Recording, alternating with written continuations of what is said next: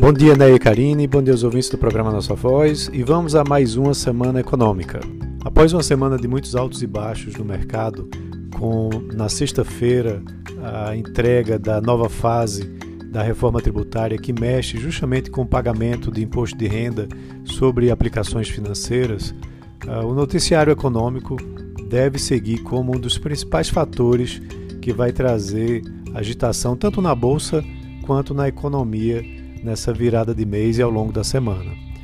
É, aqui no Brasil, a semana vai contar com os primeiros dados de atividade econômica do mês de maio, né, após uma surpresa positiva que tivemos do produto interno bruto no primeiro trimestre. A gente deve continuar vendo dados que apontam que a economia brasileira está mais resiliente no início desse segundo trimestre. Os dados mais importantes da semana são aqueles do emprego.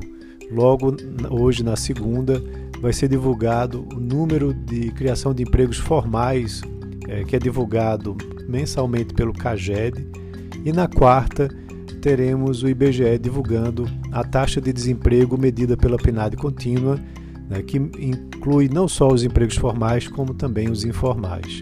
Esses dois indicadores tem mostrado divergência no mercado é, por conta de mudanças, principalmente na metodologia de obtenção de dados do CAGED, como também é, em alguma piora dos números, principalmente dos dados da PNAD. Na sexta-feira, o IBGE também divulga o resultado da produção industrial, referente ao último mês. E aí a gente vai conhecer também, ao longo dessa semana, dados sobre crédito e política fiscal referentes ao mês de maio. É, na, é, nos dados corporativos, há um destaque muito importante com relação à venda da participação que a Petrobras tem na BR Distribuidora.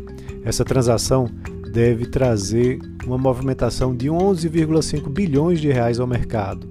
Isso, claro, com base no preço de fechamento é, de agora 16 de junho.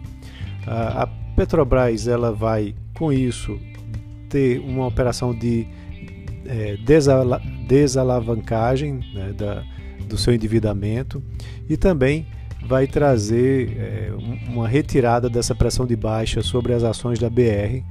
Né, é, e também, a, dia 30 de junho, será o limite para a Petrobras se desfazer desse ativo. Lá fora, a gente tem relatório de emprego nos Estados Unidos, conhecido como payroll, né, que é sempre o centro das atenções, é, e também a gente tem, é, junto com a inflação, né, utilizado como uh, um, um indicador importante para a gente entender a movimentação dos mercados e qual, quais movimentos o Fed também vai adotar no futuro. É, temos também uh, um, um, dados relacionados ao, ao Relatório Nacional de Emprego, chamado ADP, é, que vai mostrar a criação de vagas no setor privado do país. E, por fim, para finalizar a semana, temos ainda alguns dados importantes da China, como a produção industrial e indicadores na Europa, é, destacando aí o PIB lá do Reino Unido. Então é isso, um ótimo início de semana a todos e um grande abraço.